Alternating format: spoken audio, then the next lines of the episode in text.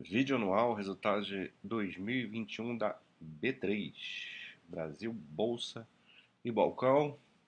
É, vai ser um pouco diferente esse vídeo aqui, porque tanto o release e a apresentação da empresa do quarto trimestre só falam do trimestre. E, como de praxe aqui, eu, no fim do ano, nesse vídeo anual, a gente fala do ano, né? Então, é, para não ficar sem material, eu peguei o apresentação institucional da empresa, para dar uma ideia geral de como que a empresa funciona, né, como que ela ganha dinheiro, traçar um, uma geral da empresa mesmo. É, e assim, os números estão super ok né, em 2021, a empresa continua crescendo, cresceu bem receita, então contribuição de todos os segmentos, a gente vai ver aqui já já os segmentos da, que a empresa atua é, bom controle de despesas, então o EBITDA cresceu mais ainda do que a receita, né? Teve uma alavancagem operacional aí, que é até uma coisa que a B3 faz é, de costume, né? Depois que ela as despesas ficam relativamente, ela vai aumentando aos pouquinhos, mas o grosso fica relativamente fixo e, e aí vai alavancando, o lucro líquido saudável, forte geração de caixa, enfim, os números foram bem sólidos aí, nem, nem, nem vai importar tanto aqui, né? Nesse vídeo, nem vou focar muito nisso. No final, até mostra um pouquinho dos números em geral. Mas vamos lá. O que, que é bolsa? Que não é só bolsa hoje em dia, faz, né? É... Aqui a gente vê um históricozinho da, da empresa, né? Como ela se tornou a B3. É, empresas que eram separadas, né? A Bovespa, a CETIP e a BM, BMF cada um em seu momento, né? E, e aí teve em 2008 um, a nova bolsa, né? A junção da Bovespa com a BMF, a fusão, né? E depois teve o IPO da CETIP, que é uma empresa muito boa aí na, da bolsa, e só que em 2016 teve o um acordo aí para juntar as empresas e a aprovação saiu em 2017. Desde, desde então, a empresa se chama B3, né? A união dessas três empresas. E é uma empresa que conseguiu fazer uma integralização muito boa, né? Os, mesmo, os mesmos processos, mesmo ecossistema para gerar é, produtos que são diversificados, são diferentes, né? Mas tem certa complementaridade. Então, é, essa utilização da mesma infraestrutura de forma integrada traz para ela muitas vantagens, né? Ela acaba sendo uma empresa é, verticalizada aí no, no, segmento que ela, que ela atua. É, tem aqui um, um lance aqui dos números aí, receita em 2021 de 10 bilhões, é, é uma máquina de fazer dinheiro mesmo. Tá? E aqui a gente vê como esse modelo de negócio diversificado como que ele se divide, né? A empresa hoje ela se coloca em quatro segmentos. O principal deles é o segmento listado, que é o que a gente mais conhece aí, que é do mercado de ações. É, mas tem todos os instrumentos de renda variável em geral. Né? Tem o segmento. É, ele se divide em dois, né? Esse, esse segmento listado, que é a parte de ações instrumentos de renda variável, que é a maior parte da empresa, são 47% é, de toda a receita, dos 10 bilhões, né? E dentro do listado tem esse FIC FICC, que é, é renda fixa, é, câmbio e commodities, né? 23% do resultado vem disso. Aí tem a parte de balcão, que é responsável por 11%. É, e depois eu mostro um pouco mais de subdividido, né? A parte de infraestrutura para financiamento, que tem a ver com as vendas de veículos, né? Os gravames, é 5%, é a menor parte hoje da empresa. E essa parte de tecnologia, dados e serviços que tem crescido bastante, né? É, e tem muita possibilidade de crescer mais no futuro e hoje já representa 14% de toda a receita da B3. Então, vamos em frente. Aqui a gente já vai tendo a segmentação, né, mais, de uma forma mais detalhada do mercado listado. É... É sempre interessante a gente ver aqui, pode estar pequeno aí na tela para vocês, mas participação de investidores, né? Que sempre, historicamente, os investidores estrangeiros são os principais responsáveis aí por esse segmento que é o mais relevante, né? Por todas as, as receitas, né? Do mercado à vista, derivativos de ação, índice de ação, tudo vem do, mais do mercado estrangeiro, apesar de que o mercado nacional também vem crescendo, né? Então a gente vê aqui um, um, os últimos cinco anos crescendo aí o volume, uma média de volume, né, de, de mercado de ações, é, tanto de à vista quanto no, no derivativos. Então é um segmento que vem crescendo e porque aqui não tem crise, né? O mercado pode estar em alta, pode estar em baixa, pode estar em crise financeira, crise macroeconômica, mas as, as negociações continuam ali. Né? É, então a empresa se, se beneficia de qualquer momento né, de volatilidade. É, na verdade, quando tem muita volatilidade, é até mais interessante para a empresa, porque tem mais negócio acontecendo por dia, né? aumenta o volume das negociações, pelo menos em quantidade.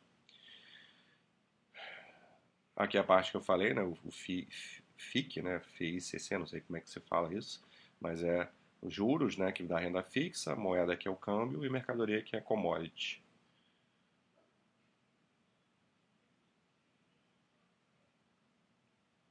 Aqui é a parte de balcão.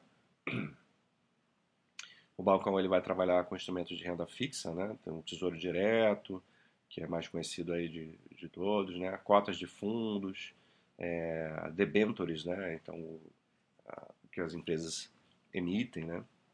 É, derivativos de balcão também, né? Não só o famigerado COI, né? Que já teve na modinha aí um tempo. Então, todos esses, esses instrumentos aqui estão dentro aí da parte de, do mercado de balcão. Infraestrutura para financiamento, já tinha comentado um pouco, tem a ver com as vendas de veículos, né? financiamento de veículos, isso é parte do que era CETIP antes, né? CETIP é mais do que isso, né? Tem acabou que com essa segmentação nova se mistura os segmentos entre o que era da CETIP e o que era da, da BMF Bovespa, né? Mas esse em específico era algo que, que pertencia à CETIP, né? E essa parte de tecnologia, como eu falei, que vem, é, vem, vem crescendo aí, né? Ano após ano é, análise de dados, né? Isso é uma coisa também bastante importante é, pensando no futuro. Então esses são os segmentos aí da, da, da, empresa onde ela atua, né? Então já deu para entender mais ou menos aí, o número de pessoas físicas crescendo, né? investidores, é, chegando aí perto, chegando, já chegou, já passou até da, da casa dos 5 dos 5 milhões, de investidores. Eu lembro que quando comecei a estudar né, essas coisas aí, acho que na época que eu entrei ali para. me cadastrei para ser usuário da Baster, acho que eram 300 mil investidores em ações, né, na parte de ações. Fundo imobiliário quase tinha bem pouco. Existia até uma crítica aí, porque não aumentava esse número de investidores e tal. Hoje está em, em 5 milhões, né? Enfim isso já é passado e cresce a cada ano. Ah, vamos ver aqui mais aqui. Tem vários detalhes aí sobre, sobre os segmentos, sobre onde eles atuam, né?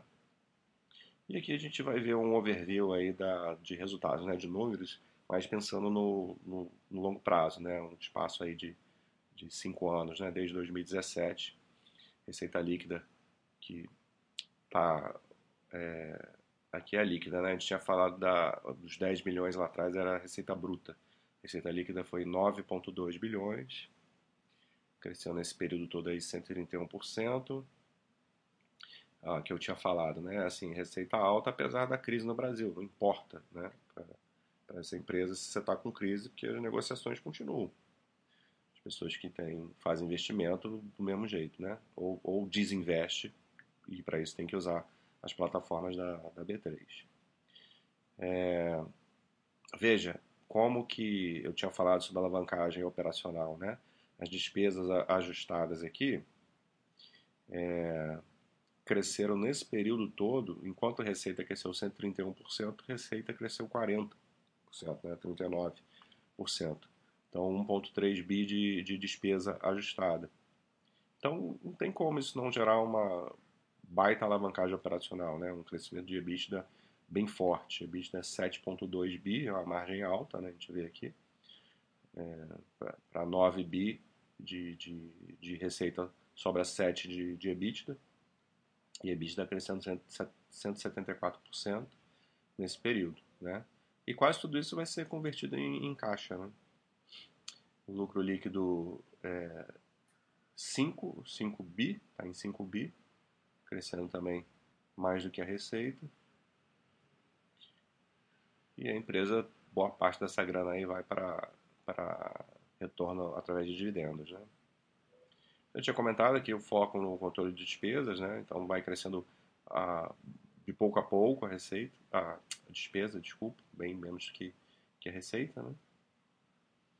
A maior parte é com, com pessoal, é uma, boa, parte até relevante com processamento de dados, né? tecnologia, a empresa se torna muito tecnológica. E é isso, sim. É, basicamente é isso. Não tem muito o que falar da, da B3, com números bastante sólidos, né? Se a gente for nos últimos anos, depois da fusão com a CETIP, é, a empresa deu uma um, teve um boom assim de ganho, né? Teve um primeiro momento que isso não se refletia no lucro líquido, porque muita depreciação e amortização quando você faz uma aquisição do tamanho que foi, né? Enorme.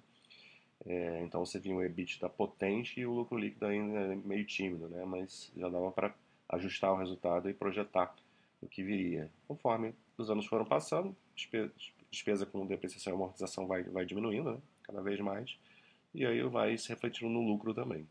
E geração de caixa dessa empresa fortíssima, como eu falei, ela não tem endividamento líquido, né? tanto que ela calcula sua dívida líquida sobre EBITDA é, é, na verdade, ela usa o indicador dívida bruta sobre o EBITDA, né?